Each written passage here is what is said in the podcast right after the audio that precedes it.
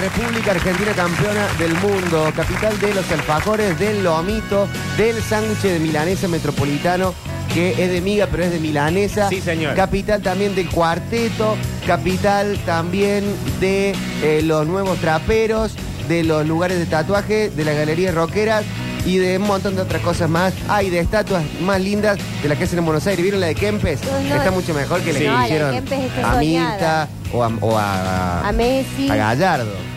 La,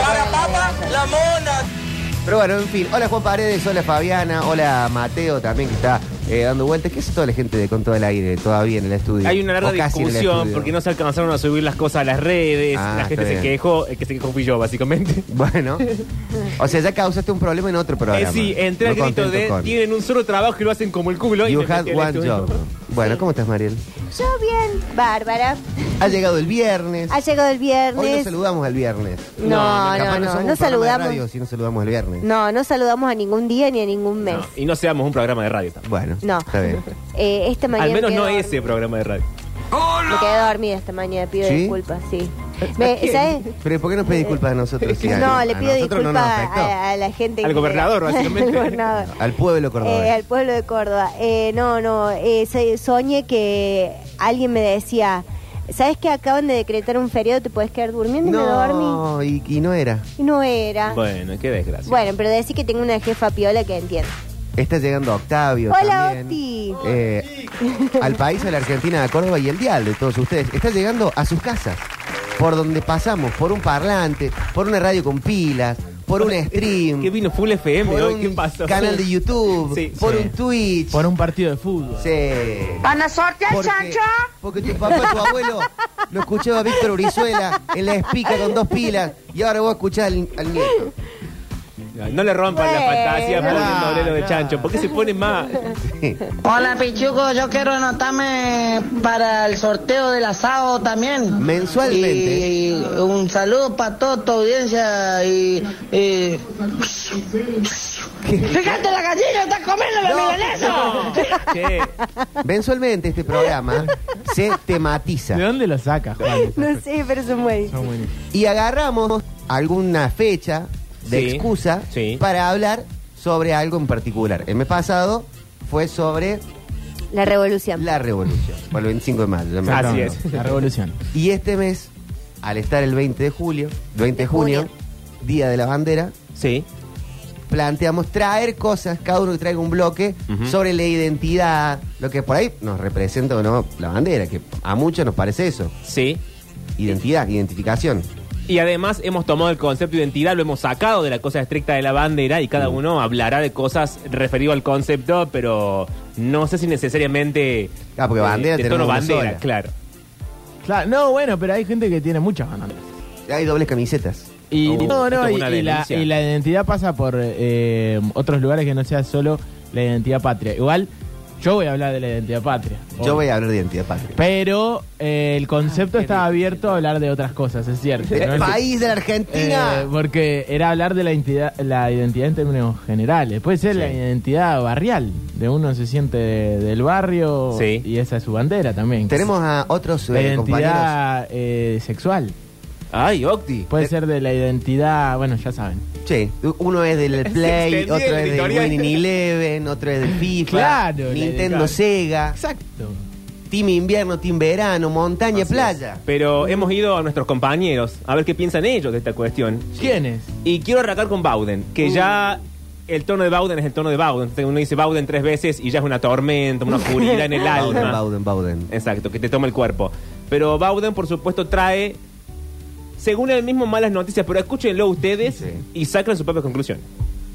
Hola, Bauden aquí trayendo la versión mala onda, tal vez, de lo que significa la identidad. Bueno, Bauden. Eh, yo creo que si la identidad es eso que nos distingue de los demás y por definición es una relación con uno mismo, tengo como siempre una mala noticia. Eh, la identidad como característica personal que nos define es una postura mm, floja, endeble.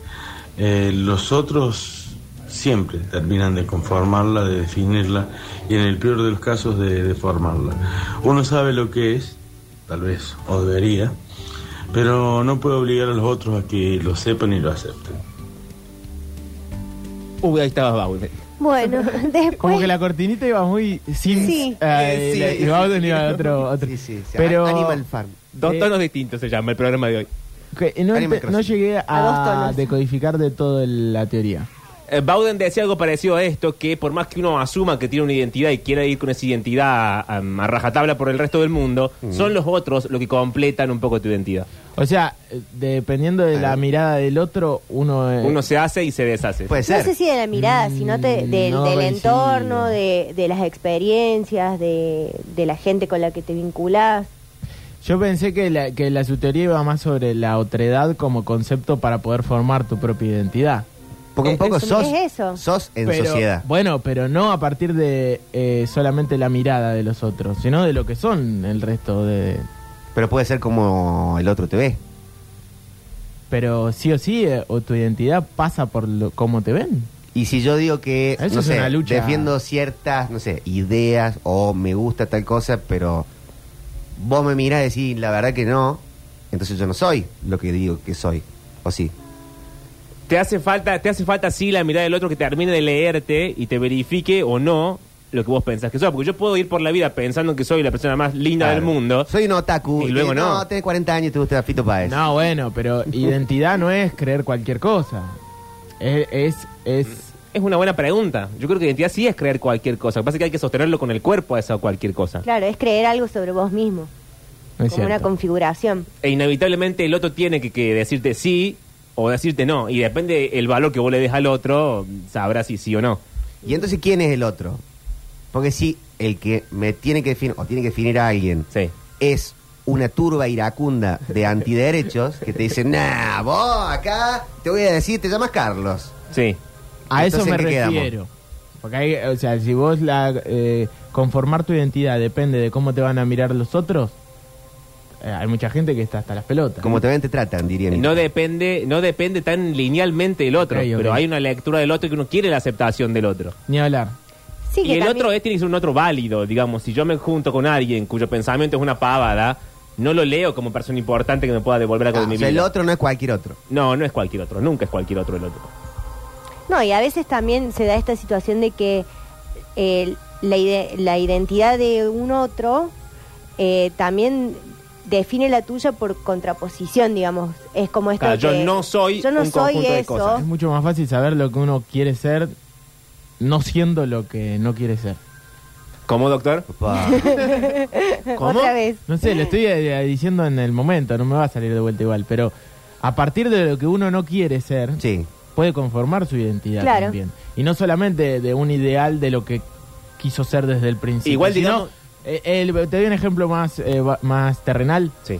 Uno ve a sus padres y trata de no repetir sus errores, que todos lo Ah. tienen, y, nos- y nosotros cuando seamos padres, lo que nos va a suceder con, o con los, o- o los ejemplos que le demos a, a la gente más chica, de, de no ser lo malo de- del otro. No sé qué quiero, pero sé lo que no quiero. Exactamente. A lo calamaro.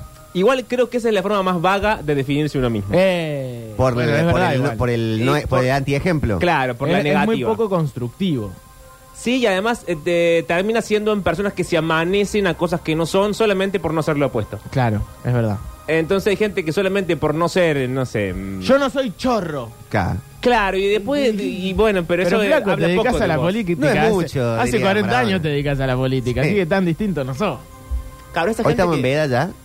Sí. Ah. Ah, no se puede hablar de esto. Es Sí, esa no dijimos gente- ningún nombre. no, no. no dijimos nada. Es esa gente que llega a un lugar diciendo lo que no es. Y, y, bueno, entres, no, yo, a mí, eh, puchero no te como. Bueno, ¿y qué, y qué quieres que haga? Ah. digamos? No, a sí, mí no sí, me sí. vengas con eso de que ahora sos vegetariana. Porque... Claro, es como, bueno, y entonces... Dicen acá, Bauden dijo, dime con quién andas y te diré quién eres. Ah, puede no, ser, ¿eh? no, tampoco, El tampoco. quilombo que armó Bauden, ¿no? 15, 17. No, pero nos hizo pensar. Igual hay otro audio de Bauden, creo que aclara la situación. No la aclara, pero se defiende. Es como una nota al pie de su propio audio. Bauden nunca un aclara. EDR. Se arrepintió y te mandó no, otro. termina diciendo algo así como no me rompan las bolas, pero en escúchenlo a él. Y esto es para responder a los que seguramente van a decir, eh, no se entiende. Bueno, yo me identifico como alguien complejo. Sáquenla. Está conectado a Twitch. Como alguien Uy, complejo. Para, ¿qué dijo? Yo me identifico como alguien. Como alguien complejo. Ayer estaba mirando el Libero Versus Bueno, bien, de. Maxi Rodríguez. Sí, ¿qué decía Maxi? El Libero Rodríguez? Versus es un programa de entrevistas o un segmento de entrevistas cortitas, alguna desprende alguna anécdota y hay algunas preguntas que van siempre al mismo. Cierra con plim plim plim es dos puntos y el otro tiene que definirse. No sé por qué, Sí. pero a mí me puede gustar mucho la entrevista, pero cuando siempre terminan con, con esa pregunta y la respuesta es tipo, tipo, Maxi Rodríguez, ¿quién es? Un buen tipo. Me Ah. cagaste la nota. Y sí. Todo lo anterior se Todo. invalida. Todo se invalidó. Encima todas terminan un poco así, ¿no? Porque Claro. ninguno dice eh, algo muy elaborado, algo muy distinto. Salvo eh, Maradona, que dice, no sé, un tipo que salió de una villa y levantó un pueblo. Y va a decir, oh, qué Bueno, buena frase. ahí está. El resto de los futbolistas dicen cosas. eh, eh, tipo que le gusta jugar al fútbol. Un Dolín es muy, ante esa pregunta, muy de ping-pong, de tirar una persona normal, común y corriente. Sí. Banco un poquito más esa. Banco. O, o Porque el decirle que no, dice, eso no te lo respondo. "Buen tipo". No, pero porque Dolina en realidad lo que trata es ba- de bajarse de ese lugar Mm. de, de superhéroe intelectual, eh, por lo general en ese tipo de notas, donde lo están poniendo, pero los Sí. futbolistas no lo están poniendo ahí. Bowden hace bien entonces, a mi criterio, decir una persona compleja. Está bien. Está muy bien lo de todo Bauden. bien. Que está sea un bien. buen tipo. Pero bueno, tengo otro audio, ya no de Bauden, eh, sino de Fede. Este es un poco más largo. Yo creo que no es, eh, a pesar de que sea algo tan complejo, pero habla de la identidad como refugio. Como si la, la identidad fuese algo que constantemente está amenazado por el resto de los poderes. El poder capital, el poder mediático, etcétera. Pero que lo cuente él, ¿para qué lo anticipo yo? Cuando llegue Hola Fede- Metrópolis, ¿cómo están? Eh, les mando un saludo grande acá Fede Fritelli y les comento que para mí la identidad, más allá de ser esas características que hacen que uno sea uno mismo y no otro, eh, o que un colectivo, por así decir, sea sí mismo y no cualquier otro, siempre vi la identidad y mi identidad en particular, o las diferentes identidades por las cuales uno transita, como un refugio, ¿no? Eh, aquel lugar hasta donde puedo retrotraerme para saber quién soy, para sentirme seguro, para plantarme frente al resto del mundo. Es decir, aquel lugar, ya sea discursivo o ya sea incluso espacial, territorial, temporal, eh, a donde la retirada frente a las fuerzas ofensivas de la realidad se detiene, ¿no? Y ahí puedo plantar mi bandera y eh, tomar mi lugar en la realidad y en el mundo. Eh, y como tal, la pensé a la identidad como un refugio, es decir, un espacio donde puedo ir a sentirme seguro, por un momento al menos, de eh, los constantes embistes del mundo, pero ambiguamente también, si es un refugio, es porque está permanentemente amenazado, está permanentemente asediado, eh, está permanentemente atacado por los intereses del mundo que buscan transformar mi identidad en un producto, que buscan transformar mi identidad en proselitismo, etcétera, etcétera, etcétera. Entonces, eh, les comparto esa reflexión, esa metáfora de la identidad como un refugio en ese sentido ambivalente. Allí donde voy cuando necesito guarecerme y allí ese espacio que debo cuidar y que debo estar en activa eh, protección porque está asediado y porque es importante para otros intereses además del mío. Está muy bueno lo que dice. Ujú. yo, coinc- eh, yo creo que coincido bastante con lo que dice. Es como esa idea, la voy a traducir en rápido y de la forma más boba posible, que es como, mm, pueden arrebatarme todo menos lo que soy. El drama es que hay mucha gente que, no sabiendo lo que es, se lo han arrebatado desde un principio. Bueno, pero esa gente sin identidad. Pasa que esa, esa fila es larga, esa fila. Eh, esa, esa, ese- esa marcha que viene caminando eh, tiene bastantes personas. Pues hay gente que pelea por su identidad todavía al día de hoy. Temas de desaparecidos, de familia eh, y de bebés apropiados. La, la gente que hoy tiene cuarenta y pico, cincuenta años, no se queda tranquila con eso. Y no importa quién esté gobernando lo que sea, van a seguir buscando. Sí, sí, por supuesto. Y llevándola a un lugar un poco más, eh, si se quiere, común, no de alguien que sufrió por ejemplo, el arrebato de total de su identidad, ¿no? Queriéndolo hacer parte de una vida que no le correspondía. Sí. Eh, también está lleno de casos de gente a la que continuamente la amenaza la idea de querer correrlos de lo que son. Eh, hasta en una comunidad indígena que le quieren expropiar el lugar donde eh, vive, donde se crió.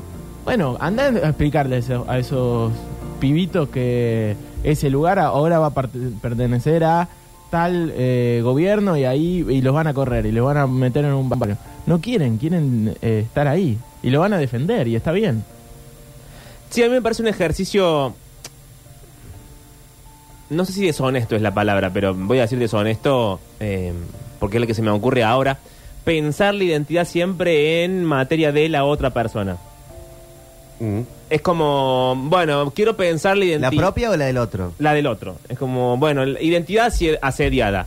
Yo creo que la identidad de cada uno de nosotros está asediada constantemente. Las redes sociales es un constante asedio de la identidad. Vos tenés que Sí. producir quién sos constantemente. El resto tiene que devolverte quién sos constantemente. Y si vos no entras en la pelea diaria, no vales. Pero hay gente que a eso no le importa tanto. Y hay gente que eso le importa muchísimo. Yo no sé a quién no le importa tanto hoy. Al que sigue cualquier ola para mini definirse. ¿Y no somos todos un poco nosotros esos? Creo que hay gente que no consumimos lo que hay que más. consumir, no vemos lo que hay que ver, no hablamos de lo que hay que hablar.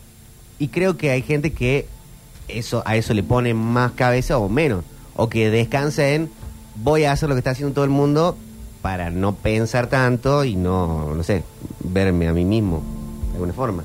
Claro, eso es lo que me parece a mí eh, difícil de abarcar, digo, eh, poner siempre la lupa sobre el otro y, bueno, pensar las identidades de los desaparecidos, en pensar las identidades de los pueblos indígenas, pensar las identidades de eh, las minorías, en lugar de las mayorías también pensar su propia identidad. No, no, obvio, yo lo llevaba a otro lugar, pero, ejemplo, pero no era, no era, no era sobre pero a mí, me, eh, de hecho, coincido con Fede porque siem- siempre siento esa amenaza constante, en todos los sentidos, eh, hasta en la editorial, en ciertas editoriales políticas sobre lo que somos. En cier- ciertas, eh, ciertos editoriales Sí. eh, mediáticos sobre lo que somos. Hay un montón de gente que está construyendo todo el tiempo un relato de lo que somos como argentinos, por ejemplo. Que yo soy argentino, porque nací acá. Mm. Y la verdad que no tiene nada que ver con lo que yo pienso. Y, eh, si, lo, si lo sigo repitiendo o si lo sigo escuchando, me lo voy a creer. Y hay mucha gente que se lo cree. Eh, bueno, esa para mí es una amenaza que trato de, por ejemplo, no en la que en la que no caer, en la que trato de imponer siempre mi sentido identitario para para poder eh, no vencerme por esa idea de que, por ejemplo, este país es una mierda. Cuando yo creo Mm. fervientemente que no lo es. Pero a mí me gusta pensar que ese, esa, esa, esa película, esa serie de este país de mierda, cada vez la está viendo menos gente. Mm, O no pasa tan fácilmente como en otro momento. yo creo que es, es como. eh, es una negociación constante todo el tiempo. Entonces tenemos tres meses donde realmente rebatís. Mm. Por ejemplo, diciembre 2022. Ah, Era difícil decir que este país era una mierda en esos tres meses. Pero superamos abril y rápidamente hubo eh, un- una vuelta de timón rápida en la que fue muy fácil volver a decir que este país era una mierda. Y muchos de los que no se subían, no se quedaban callados, se volvieron a subir a esa idea. Yo Entonces, creo, como o al que menos me gusta, quiero creer. eh, Está que bueno hablar de la identidad como un compromiso también. Si antes la tirabas a este país de mierda en una reunión de 10, pasaba y hasta capaz que, sí, de una. Hoy la tirás, parece que tres o cuatro ya te dicen, para, para, para, para. Sí, sí, obvio, obvio. Que antes no pasaba. En las reuniones donde voy yo no pasa. No, claro. Bueno, pero, Pero porque no- siempre son burbujas también. Por eso, por eso. O sea, eh, eh, p- para mí eh, hay reuniones donde la decís y recontrapasa. Y las y otras también son coinciden casi- burbujas. Y coinciden casi todo. Sí, sí, total. pero digo, uno por ahí, eh, esto que decías, vas a un asado, qué sé yo, si vas a un asado de gente que no conoces y tiras una cosa así, capaz que te encontrás con otro tipo de opiniones. A veces, tirar algo así eh, en un- una burbuja que tiene su identidad propia, y bueno, ya hay como alguna de alguna manera es más homogéneo el pensamiento. Podrás, no es que, bueno, son adolescentes y todos piensan igual. Sí. Eh, podés discutir también ciertas cosas, pero, pero digo, no se arma una solamente por decir una cosa así. Yo la vi, también que es un ejemplo muy cortito, con los compañeros del colegio, que nos juntamos hace 10 años y ahora nos juntamos por segunda vez. Y hace 10 años estaba más fácil. Esa. Es una mierda, se van todos a cagar, este país no tiene solución, los arge- el problema de los ar- del argentino son los argentinos. Eh, esta vez, y éramos casi 40, y hay una, una- un amplio margen de pensamiento, nah, no es tan, no es tan fácil. Pero, Pero bueno. hace 20 capaz, 2003. Porque hace, hace 10 fue, eh, fue 2013. Claro, hace 10 fue 2013. ¿Sí? Estaba más fácil el. O no sé. No sé, no sé qué tendrá que ver. Tendrá que ver con la escaloneta. Tendrá que ver con alguna otra cosa. Nah, con un que todo. no. Pero lo de la escaloneta para mí sí es parte de la identidad. Sí, sí, sí, recontra. Porque tuvo que ver con memes, con música, con una idea a la que alguien bien pensante o no tanto se puede subir. Eh, La generación escaloneta. Ojalá todos fueran como los de escaloneta. Y quizás sea la última. eh, yo estuve leyendo justamente para, para hacer un bloque hoy sobre las identidades y el fútbol. Y mucha gente, no solamente en Argentina, eh, pone al fútbol como quizá la última eh, de las grandes identidades patrias de los pueblos. Mm. Ya eh, pocos Sí. países pueden eh, encontrar en solamente una disciplina, lo que sea, esa sensación de unión. Y no todos Porque los no países. es que los argentinos solamente tenemos grieta, ¿viste? O sea, eso también como la grieta es un problema de la Argentina. No, en todos los países también Ah. es muy difícil que se pongan de acuerdo cinco familias. No pasa. Entonces, y sí, y sí sucede también, en ese caso, con el fútbol, ese identitario recontra colectivo y popular, en el que eh, se siente parte un nenito pobre y el dueño de la multinacional más grande de todas. Pero en esa del fútbol, creo que pasó otra cosa aparte del éxito deportivo. Porque, al menos en mi opinión, en el 2014 no había una sensación de vamos a acompañar a este equipo, que estamos todos en la misma, que vamos para adelante y se llegó a la final del campeonato del mundo.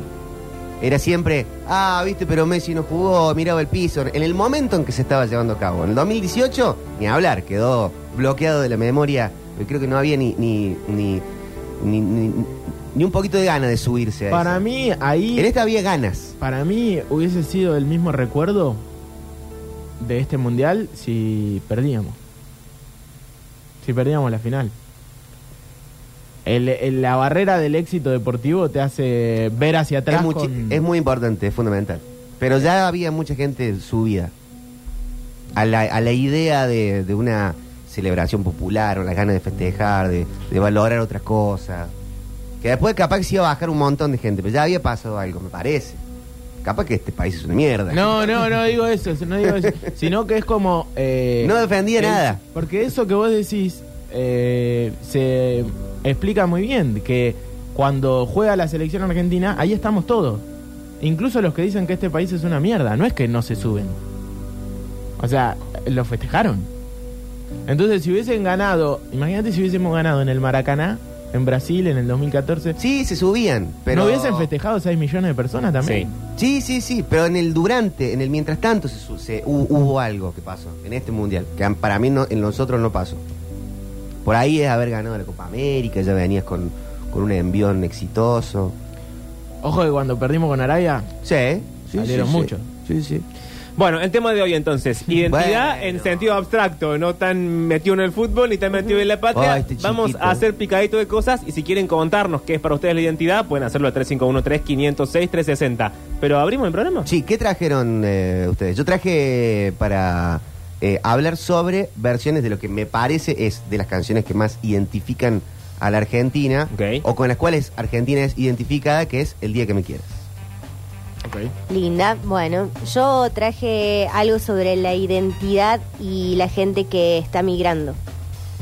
Eh, yo traje un señales, vamos a desarmar el concepto de identidad, vamos a ver si es posible hablar de identidad, qué compone la identidad y si en realidad la identidad como la entendemos está demasiado ligada a las mayorías y a la vagancia.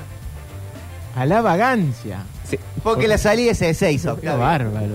Yo traje una crónica deportiva de un periodista que no me voy a acordar el nombre ahora, pero que lo, lo vamos a leer en un rato. eh, que es buenísimo lo que escribió. Y lo escribió medio en caliente después de eh, Argentina-Países Bajos en este último mundial. Habla de fútbol, pero en realidad no habla tanto de fútbol. Un periodista país bajense. No, un periodista argentino. Ah. Un periodista argentino. Eh, y me parece que leyéndolo te vas a acordar que muchos hablaron durante el mundial. Y quisieron imponer también esa, esa pasa que no, no se podía prácticamente. Era difícil. No era se difícil. pudo. Arrancamos de esta manera Metrópolis especial de la identidad en este 23 de junio, 19 grados la temperatura. Arrancamos de esta manera mi bandera, las canciones, la radio y un poquito más. Ya volvemos.